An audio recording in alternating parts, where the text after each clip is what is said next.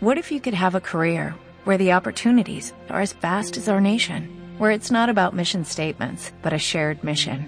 At U.S. Customs and Border Protection, we go beyond to protect more than borders, from ship to shore, air to ground, cities to local communities. CBP agents and officers are keeping people safe. Join U.S. Customs and Border Protection and go beyond for something far greater than yourself. Learn more at cbp.gov/careers.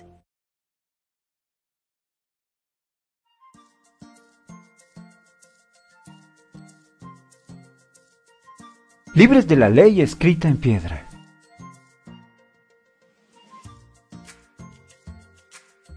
Hace algún tiempo eh, había una pareja, un matrimonio que quería ir al Gran Museo de Arte. El marido, sabiendo que podría soportar un poco de enriquecimiento cultural, aceptó ir con cierta reticencia. Después de pasar horas observando cuadros con un solo ojo y, ah, y el metal retorcido, pasaron a una área llena de antigüedades, Allí vieron preciosas piezas de muebles antiguos sobre plataformas elevadas. Conforme se acercaban a la primera, él observó un letrero que decía no subirse a la plataforma. Mientras él se subía, él se puso a pensar, yo sé que esto me puede sostener. De inmediato se dio cuenta de lo que estaba haciendo y se bajó. El letrero que prohibía subirse a la plataforma le provocó de inmediato reaccionar y subirse a ella. Jamás se habría ocurrido subirse a esa plataforma si el letrero no hubiese estado allí. De alguna forma también muchos cristianos nos centramos en las leyes de Dios. A veces nuestro concepto de la vida cristiana victoriosa es evitar las acciones equivocadas y llevar a cabo las correctas. A menudo estudiamos la palabra de Dios, aprendemos todas las cosas que debemos dejar de hacer y las cosas que debemos empezar a realizar. Estamos muy centrados en las reglas de la vida cristiana. A veces queremos que se nos diga dónde podemos y dónde no podemos estar y así estar bien ante los ojos de Dios. Creemos que si tan solo podemos hacer las cosas correctas, creceremos espiritualmente y gozaremos de un andar cristiano y victorioso. Sin embargo, cualquier enfoque a la vida cristiana que se centra en seguir las reglas para experimentar la victoria o para crecer espiritualmente es simple legalismo. El legalismo es un sistema en el cual una persona procura obtener la aceptación de Dios o sus bendiciones por medio de lo que hace. Las personas que viven de esta manera son llamadas legalistas. ¿Puede ser legalista una persona incrédula? Sí, por supuesto. ¿Es posible que un cristiano sea legalista? Sí, la pregunta surge, ¿es tu concepto de la vida cristiana uno que sugiera que lo que Dios le preocupa primeramente es tu comportamiento? De ser así, eres un poseedor de la tarjeta de miembros de la logia de los legalistas. La preocupación que Dios tiene de ti no es con respecto a las reglas, sino a la relación. Cuando comprendes correctamente tu relación con Dios, las reglas tienden a tener cuidado de sí mismas. Pero cuando tú te centras en las reglas, el fracaso espiritual es seguro. Hubo también hace un tiempo una pareja que había luchado con la consistencia en su vida cristiana durante mucho tiempo. Un domingo por la mañana eh, se me acercaron y me dijeron que había algo que querían decirme. Eh, ellos me dijeron algo así, acabamos de tomar una decisión importante, creemos que gran parte de nuestro problema ha sido nuestra falta de involucración y compromiso en la iglesia. Así que hemos hecho un compromiso mutuo que durante el próximo año vamos a asistir a la iglesia todos los domingos sin excepción. Esa es la única manera en la que lograremos enderezar nuestras vidas. No faltaremos a la iglesia ni siquiera una vez durante este próximo año. Yo por dentro venía a la cabeza conforme los escuchaba. No me malentiendan. Yo creo que todo líder y todo cristiano quiere ver a sus miembros asistir a la iglesia y de hecho los cristianos tenemos que asistir a la iglesia. Es algo importante. Pero yo sabía que esta clase de enfoque eventualmente daría malos resultados. El problema con esta pareja es que asisten a la iglesia una vez al mes. Después de su decisión de venir cada domingo, asistieron tres semanas seguidas. Y luego jamás volvieron. Finalmente se cambiaron a otra iglesia más cerca de su casa. Cuando me contacté con ellos dijeron que sería más fácil ser fiel en su asistencia si no tenían que salir tan temprano los domingos por la mañana. Ellos creían que si podían asistir a menudo a la iglesia, eso los haría espirituales. Y ciertamente es bueno que los cristianos asistan a la iglesia, lo repito, pero ellos volvieron la asistencia a la iglesia una ley autoimpuesta debemos asistir a la iglesia todos los domingos. Esa es la regla, esa es la ley que se autoimpone. Después, esa ley hizo lo que hacen todas las leyes, estimuló a la rebelión. Primero de Corintios capítulo 15, versículo 56 dice que el poder del pecado es la ley. Centrarnos en reglas jamás llevará a la obediencia, sino que estimulará la desobediencia. Pablo dejó claro esta verdad. En Romanos capítulo 7, versículos de 5 al 6, Dice así, Cuando vivíamos controlados por nuestra vieja naturaleza, los deseos pecaminosos actuaban dentro de nosotros y la ley despertaba esos malos deseos que producían una cosecha de acciones pecaminosas, las cuales nos llevaban a la muerte. Pero ahora fuimos liberados de la ley porque murimos a ella y ya no estamos presos de su poder. Ahora podemos servir a Dios no según el antiguo modo, que consistía en obedecer la letra de la ley, sino mediante uno nuevo, el de vivir en el Espíritu. Una razón para la inconsistencia en la vida de muchos cristianos es que realmente no comprenden que están muertos para la ley. La ley dice, debes hacer esto y tienes que hacerlo. Mientras que la gracia hace que una persona diga, yo quiero hacerlo. Tanto la Biblia como la experiencia cristiana validan que el intentar vivir por medio de una lista de reglas jamás puede traer un estilo de vida victorioso. Por muchos años yo creí que para convertirse en un buen cristiano una persona tenía que hacer ciertas cosas tales como asistir a la iglesia, leer la Biblia, orar, testificar a otros de Cristo, etc.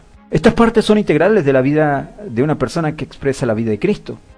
Pero estas deben ser el resultado de la intimidad con Cristo y no un medio para lograr la intimidad si esta pareja que les mencioné al principio, de las que querían eh, hacerse el compromiso de asistir a la iglesia, hubieran querido asistir a la iglesia, no hubiese habido nada que los detuviera. El abrazar una ley que diga debo asistir a la iglesia fue la autopista para dejar de ir. El tomar un enfoque disciplinado en estas cuestiones no produce gozo en la vida cristiana. Sin importar cuántas cosas yo hiciera, jamás sentía que fuera suficiente. Han existido periodos en mi vida cuando me he levantado con la mente muy clara por la mañana para leer la Biblia y orar por largos periodos de tiempo. Incluso le testificaba a toda cosa que respiraba. Memorizaba pasajes de la Escritura, hacía todo lo que creía que un cristiano debe hacer para complacer a Dios. Mas sin embargo jamás era suficiente, jamás podía experimentar el gozo en Jesús, ya que mi centro en las disciplinas espirituales aún no era el correcto. No importa cuántos kilómetros espirituales yo haya hecho, siempre buscaba lo los debo hacer que había por delante de mí a lo largo del horizonte. Muy rara vez gozaba del paisaje a lo largo del camino. Jamás eh, conocí el verdadero gozo de una manera consistente en aquellas acciones que consideraban que eran disciplinas espirituales, sino hasta que comprendí la verdad de Cristo como mi vida. Por ejemplo, crecí leyendo la Biblia todos los días. De hecho, mm, recuerdo que recibíamos los domingos un papel en la clase de discipulado en donde marchábamos a un lugar para marcar en un papel si habíamos leído o no diariamente nuestra Biblia durante la última semana. Gradualmente desarrollé una mentalidad la cual enfatizaba cómo era que un cristiano debía leer su Biblia todos los días. Pongan atención, mi centro no era el querer leer la Biblia, solo sabía que debía leerla todos los días. Así que para mí la lectura diaria de la Biblia se convirtió en una ley. Era algo que debía hacer porque Dios lo demandaba de los buenos cristianos. Recuerdo que cuando era niño Abría mi Biblia antes de dormirme y leía tan solo un versículo para poder marcar esa casilla el próximo domingo. Años después, la leía para poder marcar esa misma casilla dentro de mi mente, diciéndome que había hecho lo que Dios esperaba de mí. Puede que no tuviera un deseo de leer la Biblia, pero tenía el deber de leerla. Me costó trabajo ser consistente con mi tiempo devocional, entre comillas. La ley autoimpuesta que decía que debía de hacerlo estimulaba mi deseo de, de no hacerlo. Tal como lo dice Romanos en, en Romanos 7.5, como lo expresa Pablo. Sin embargo, en aquellas ocasiones cuando no la leía sentía una autocondenación por no hacer aquello que debería haber hecho. Así que la ley me hizo no querer leer la Biblia y luego me condenaba por no hacerlo. Puede sonar raro, pero realmente empecé a gozar de la Biblia cuando me di cuenta de que no tenía que leerla. ¿De qué parte de la ley se ha liberado el cristiano? Pues de toda. ¿Hay alguna ley que pida que leamos cierta cantidad de Biblia todos los días? No. Entonces, ¿por qué la leemos? Porque tenemos un deseo de tener compañerismo con Dios por medio de su palabra.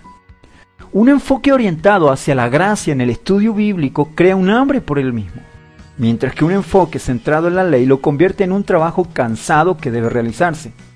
Cuando era legalista, yo estaba atado y decidía leer la Biblia porque debía hacerlo. Ahora que soy libre para leerla, quiero hacerlo. No fui libre para leer la, Biblia, sino hasta que descubrí que tenía la libertad para no leerla. si a esta altura eh, tienes la impresión de que estoy minimizando el lugar de la Biblia en la vida del cristiano, entonces puede ser que no estás comprendiendo lo que quiero decir. Sé que la Biblia habla sobre la importancia de alimentarse diariamente con la palabra de Dios. Sin embargo, cuando la meta de una persona es simplemente leer la Biblia, no está viendo el panorama completo. Debemos leer la Biblia porque queremos conocer a Cristo de una forma más íntima, y no solo por cumplir un deber religioso. Nadie en el Nuevo Testamento estaba más comprometido a estudiar la Biblia que los fariseos.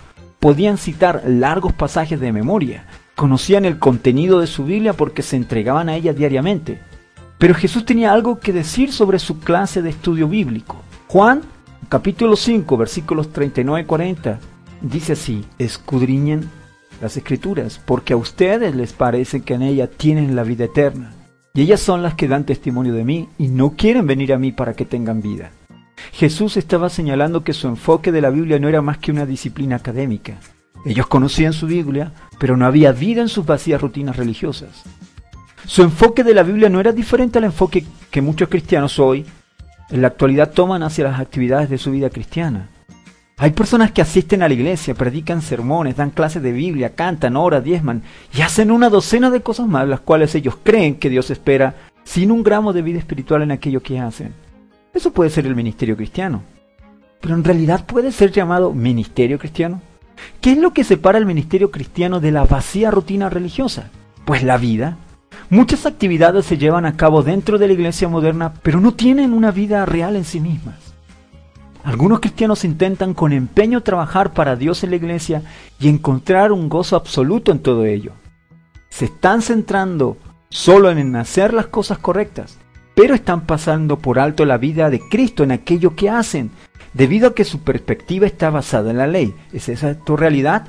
Esa fue mi realidad. Cuando una persona edifica su estilo de vida alrededor de una larga lista de cosas, las cuales él piensa que se deben hacer, finalmente terminará sintiéndose cansado espiritual, emocional e incluso físicamente. Sin embargo, muchos siguen empujando su molino religioso ya que creen que eso es lo que Dios espera de ellos.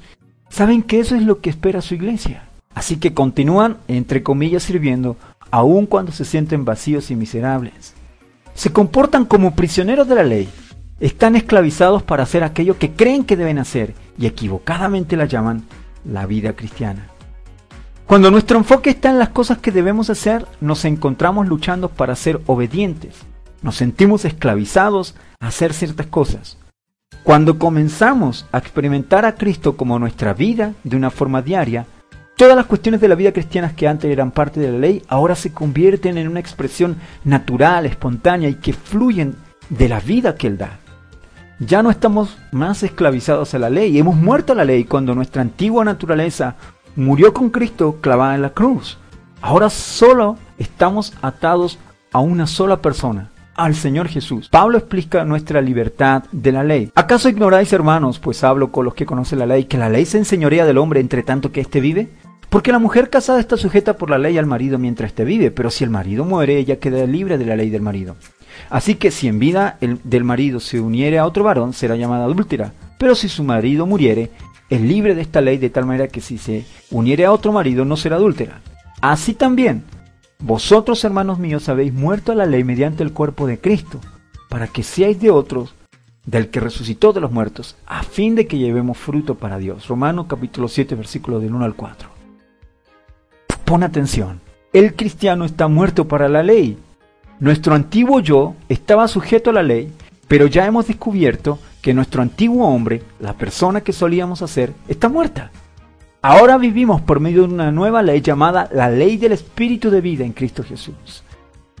Una persona que se centra en guardar las reglas experimentará una frustración constante. El propósito de la ley es mostrar que una relación correcta con Dios no es el resultado de conformarse a regulaciones externas. Ahora vivimos por medio de esta nueva ley que no está basada en demandas externas, sino más bien en el deseo interno. Cuando comprendemos que Cristo es nuestra vida, somos motivados por sus deseos dentro de nosotros. Queremos hacer las cosas que glorifican a Dios. La ley del Espíritu de vida en Cristo Jesús nos motiva y nos da el poder para vivir un estilo de vida piadoso. Ya no nos centramos en reglas, sino en nuestra relación con Él. Romanos 8.2 dice, porque la ley del Espíritu de vida en Cristo Jesús me ha librado de la ley del pecado y de la muerte. El legalismo activa la ley del pecado y de la muerte, debido a que la ley despierta el deseo del pecado y el pecado lleva a la muerte. Así que una persona que toma un enfoque legalista de la vida cristiana jamás puede hallar la victoria intentando guardar la ley. La seguridad de la derrota aumenta en proporción directa a nuestros esfuerzos por vivir la vida cristiana centrándonos en las reglas. La ley puede decirnos lo que debemos hacer, pero no puede darnos la habilidad para cumplir con sus demandas. La única cosa que la ley puede darnos es un sentimiento de condenación por nuestra condena. Segunda de Corintios 3:7 llama a la ley el ministerio de muerte y el versículo 9 lo llama el ministerio de condenación. Hemos muerto al sistema de reglas y hemos nacido de nuevo en, un, en una sobrenatural relación de gracia. Como lo dice Watchman Nee, la gracia significa que Dios hace algo por mí, la ley significa que yo, yo hago algo por Dios. Dios tiene ciertas demandas santas y justas, las cuales Él coloca sobre mí. Esa es la ley. Ahora, si la ley significa que Dios pide algo de mí para que se cumpla, entonces la liberación de la ley significa que Él ya no pide eso de mí, sino que Él mismo lo provee. La ley implica que Dios requiere que yo haga algo por Él. La liberación de la ley implica que Él me exime de hacerlo y que por gracia lo hace Él mismo. No necesito hacer nada por Dios. Esa es la liberación de la ley. Esta verdad golpea con fuerza la perspectiva de un legalista. Yo me pasé muchos años de mi vida cristiana intentando hacer algo para Dios. Qué alivio fue el descubrir que Dios no está interesado en lo que puedo hacer por Él. Él puede hacer todo lo que necesita que se haga. Él no quiere lo que nosotros podemos hacer. Él solo nos quiere a nosotros. Cuando se le permite a Cristo que exprese su vida a través de nosotros, será un ministerio de la vida sobrenatural y no una rutina religiosa que nos deje frustrados e incompletos. El centro de la vida cristiana no gira en torno al hacer solamente, sino que está cimentada en el ser. La vida cristiana es la vida de Cristo. Nuestro centro es una persona, no el efectuar actividades religiosas.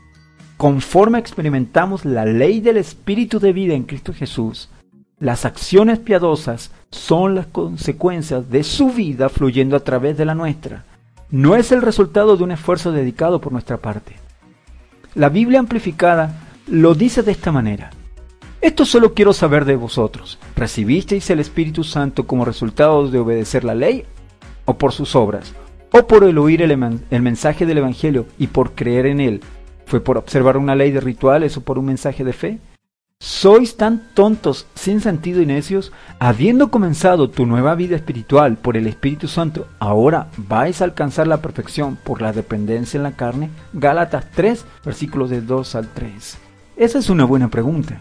Lo único que hicimos para entrar a la vida cristiana fue el confiar en Cristo. ¿Pide Dios algo diferente ahora que somos cristianos? ¿Es posible que mientras el obedecer ciertas reglas no tenía nada que ver con ser salvo, se convierta ahora en algo tan importante para Dios después de que somos salvos? Por supuesto que no. Entonces, ¿por qué a veces creemos que debemos rededicar repetidamente nuestras vidas o consagrarnos una y otra vez para seguir las reglas de Dios? Esto se debe a que Satanás sabe que la mejor forma para derrotar a los cristianos es hacerles creer que el obedecer la ley es el camino a la victoria. Es imposible que tú y yo cumplamos la ley. Si en realidad tú quieres vivir un estilo de vida piadoso, santo y en victoria, el centro de tu vida debe ser Jesús, no la iglesia, no las actividades religiosas, no un estilo de vida moral, no el obedecer sus mandamientos. Solo Él el único que puede vivir la vida de Cristo es Cristo mismo. Puedes rededicarte, reconsagrarte una y otra vez, pero en el fondo de todo, aún tienes al yo intentando vivir para Dios, aún dependes de tus propios esfuerzos. El esfuerzo propio es la esencia del legalismo. No tiene sentido orar que Dios te ayude a vivir para Él, porque esa puede ser tu meta, pero no es la de Él. Él quiere vivir su vida a través de ti, por la cruz, Dios nos está liberando de nuestros antiguos recursos para que podamos vivir la vida de otro, es decir, la vida de su Hijo. Por supuesto, desde el punto de vista de Dios. El hombre tiene una vida divina desde el momento inicial en que nació de arriba, es decir, cuando ha sido regenerado por el Espíritu Santo. Pero solo conforme Dios le revela el valor de la sangre para la reconciliación y el perdón, o el valor de la unión en la muerte con Cristo para nuestra liberación, incluso Así debe de venir como una revelación el hecho de que somos cortados de la antigua fuente de vida natural. Ahora debemos vivir y movernos por los recursos de la vida que da el Señor. Tal vez te parezca raro que el centro de tu vida no deba ser la obediencia a las leyes de Dios. Sin embargo, cuando vives diariamente permitiéndole a Cristo que se exprese como tu vida, tu estilo de vida será piadoso. Jesús no rompió la ley cuando estuvo aquí hace dos mil años. Él la cumplió en ese entonces y lo volverá a hacer hoy en día cuando le permitas que viva su vida a través de ti. ¿Te has pasado tu vida cristiana intentando obedecer a Dios? Dime qué tan buen resultado te, han dado tus esfuerzos. Y si crees que te ha ido bien, será mejor que reexamines muy bien las normas de justicia que Dios pide. Si te has centrado en la ley como un medio para obtener la victoria, has experimentado entonces una frustración considerable en tu vida cristiana. Esto es exactamente lo que la ley se supone que debe hacerte. Quizás te estés preguntando, si alguien realmente puede vivir conforme a la ley. Bueno, alguien pudo. Y Él lo hará otra vez cuando finalmente cedas en tus esfuerzos y le permitas a Él que lo haga a través de ti. Sin embargo, no pienses que pasivamente irás de victoria en victoria sin ninguna batalla. Cuando Dios me hizo entender primeramente la verdad de la vida cambiada, me sentí como un nuevo cristiano que no podía imaginar el ser tentado nuevamente por el pecado. Viví por un tiempo en tal cumbre emocional que los antiguos patrones de pensamiento parecían distantes y lejanos. Pero no pasó mucho tiempo antes de tener claro que aunque mi antiguo hombre estaba muerto, la carne, es decir, la naturaleza caída, la que heredamos de Adán, aún seguía conmigo. Era el momento de salir del aposento alto y descubrir la forma de Dios para tratar con aquellos antiguos patrones de conducta y pensamiento que se habían desarrollado a través de toda mi vida. No te olvides, ya no vivimos bajo la ley escrita sobre piedra, sino bajo la ley del Espíritu de vida en Cristo Jesús. Descansa en Él